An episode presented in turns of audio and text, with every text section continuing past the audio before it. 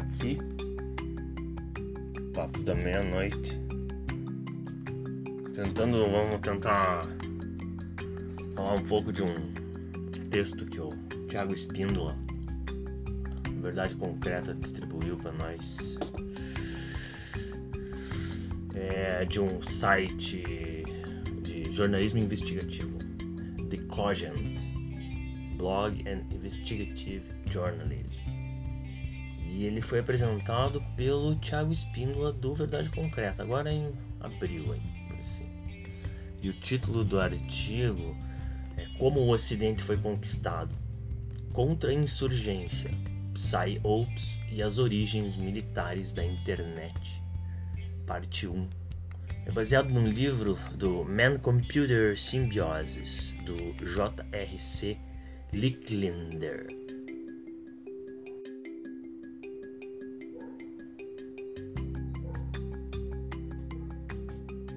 Papos da meia-noite. Na conta insurgência das operações psicológicas.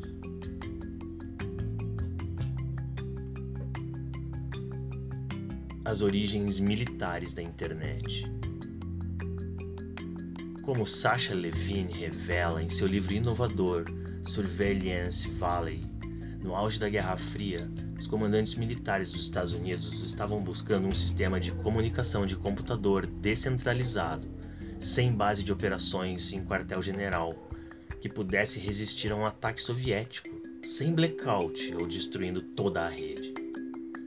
O projeto foi coordenado pela Defense Advanced Research Projects Agency, a DARPA, criada pelo presidente Eisenhower em 1958 para o desenvolvimento de tecnologias que expandiriam as fronteiras da ciência e tecnologia e ajudariam os Estados Unidos a fechar a lacuna de mísseis com os soviéticos. Desde então, a DARPA tem estado na vanguarda de todos os grandes avanços no desenvolvimento de computadores pessoais desde a Guerra Fria, culminando em 1969 com os primeiros computadores nas universidades dos Estados Unidos. Alguns anos depois, a DARPA desenvolveria os protocolos para permitir que computadores conectados se comunicassem de forma transparente em várias redes. Conhecido como The Interneting Project, a rede de comunicações protótipo da DARPA, a ARPANET, nasceu em 1973. O projeto acabou sendo transferido para a Agência de Comunicações de Defesa e integrado às inúmeras novas redes que surgiam. Em 83, a ARPANET foi dividida em dois componentes. MILNET para ser usado por agências militares e de defesa, enquanto a versão civil manteria o identificador ARPANET.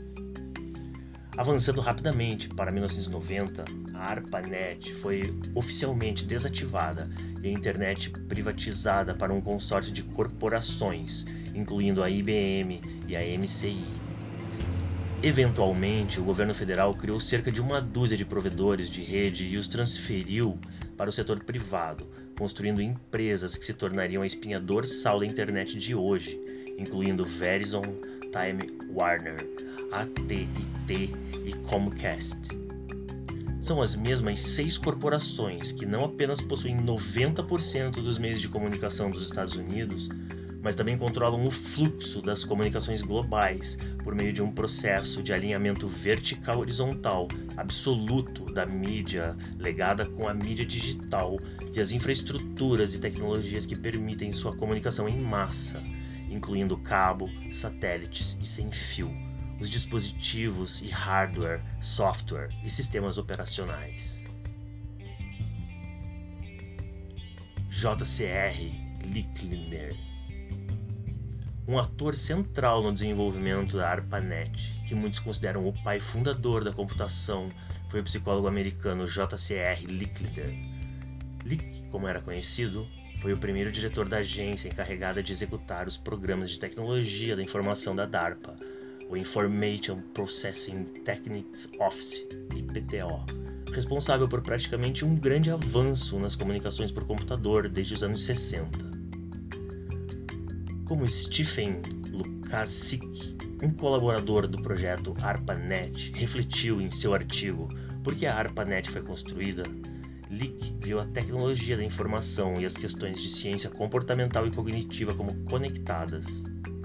Lick estava essencialmente prevendo como a internet iria evocar processos sociais no mundo real que transformariam radicalmente a forma como nos comunicamos, organizamos e processamos informações.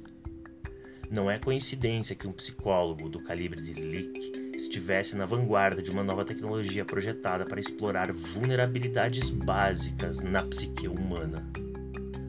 Na década de 60, Lick supervisionou interesses estratégicos da DARPA em uma nova fronteira da tecnologia da informação chamada Brain Computer Interfaces, BCIs. Em seu famoso artigo, considerado um dos mais importantes da história da computação, Lick apresentou a ideia então radical de que a mente humana um dia se fundiria perfeitamente com os computadores.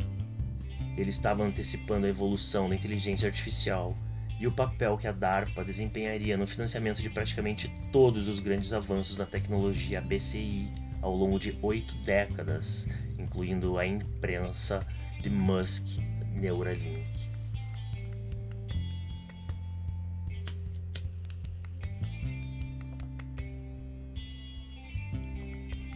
Guerra do Vietnã.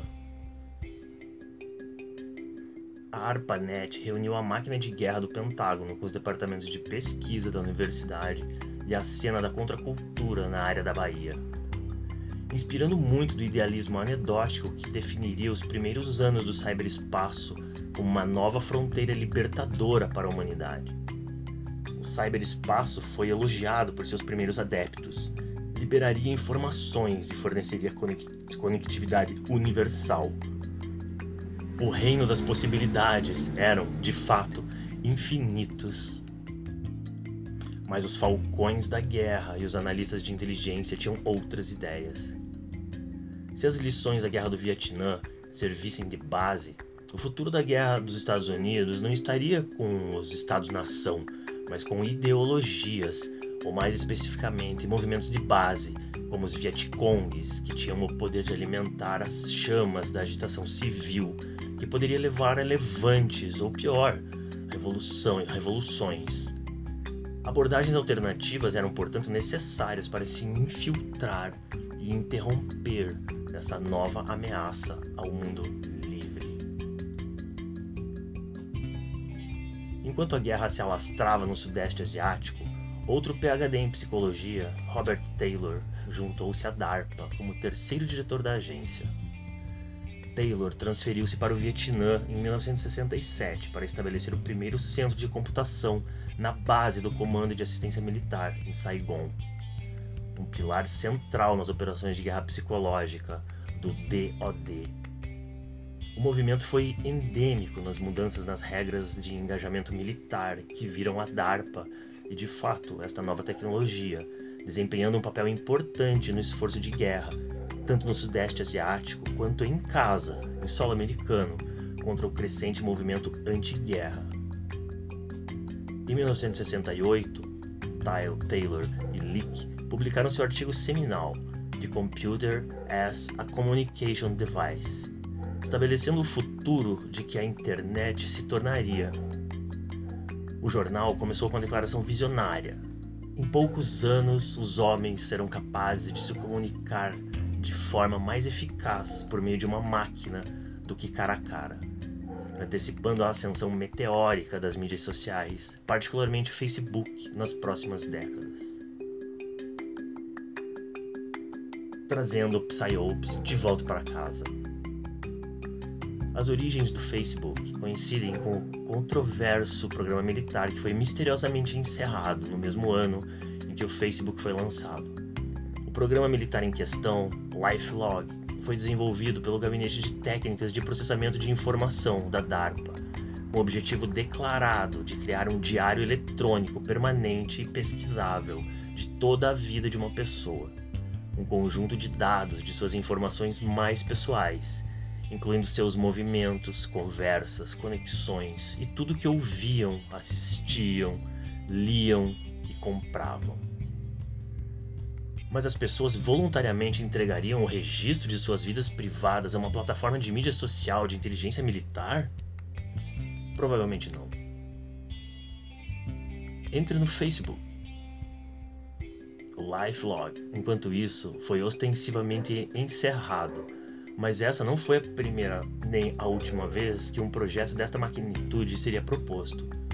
Em um artigo de 1945 para o The Atlantic, é, Vannevar Bush, que o leitor deve se lembrar, dirigiu as operações psicológicas do exército dos Estados Unidos durante a Segunda Guerra Mundial e discutiu seu projeto hipotético de Memex como um dispositivo no qual o indivíduo armazena todos os seus livros, registros e comunicações que é mecanizado para que possa ser consultado com extrema rapidez e flexibilidade. Ao imortalizar a vida das pessoas, esperava-se que o LifeLog acabasse por contribuir para o campo emergente da inteligência artificial, que um dia pensaria como um humano cruzando com outro projeto apoiado pela DARPA, o Personal Assistant That Limbs PAL. Um sistema de computação cognitiva projetado para tornar a tomada de decisões militares mais eficiente e que acabou sendo desmembrada como Siri, a assistente virtual do sistema operacional da Apple, presente nas casas de um bilhão de pessoas desavisadas. Mas LifeLog é apenas uma parte da história. Houve outro programa DARPA que também desapareceu, um ano antes do Facebook fazer sua estreia. Muitas vezes citado como o precursor do Facebook, o Information Awareness Office, IAO, reuniu vários projetos de vigilância e tecnologia da informação da DARPA, incluindo o MDDS, que forneceu o financiamento inicial do Google. O objetivo declarado do IAO era coletar e armazenar as informações pessoais de todos os cidadãos dos Estados Unidos, incluindo seus e-mails pessoais, redes sociais, estilo de vida, registro de cartão de crédito, telefonemas, registros médicos, sem, é claro, a necessidade de um mandato de busca. Essas informações seriam canalizadas de volta para as agências de inteligência, sob o pretexto de prever e prevenir incidentes terroristas antes que eles acontecessem. Reminiscente do sistema de radar de alerta precoce do projeto Camelot para revolucionários de esquerda.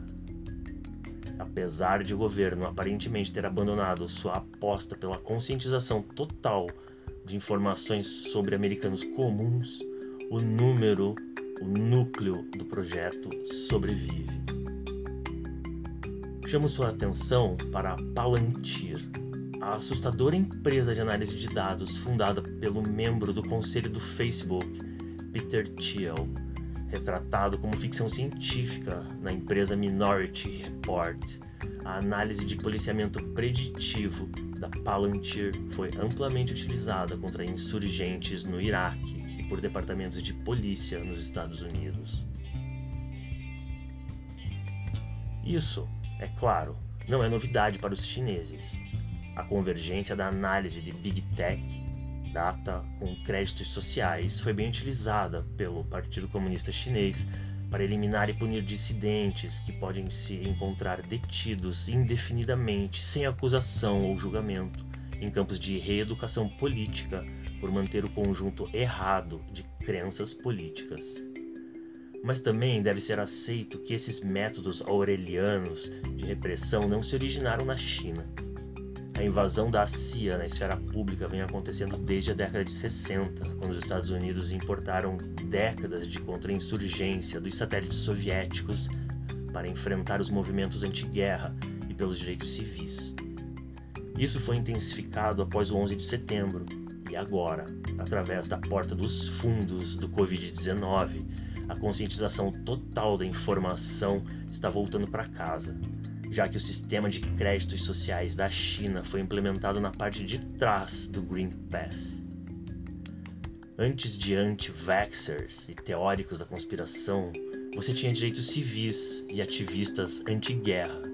A ideologia que orienta e dissemina pode ter mudado, mas as táticas militares usadas para combatê-la permanecem as mesmas.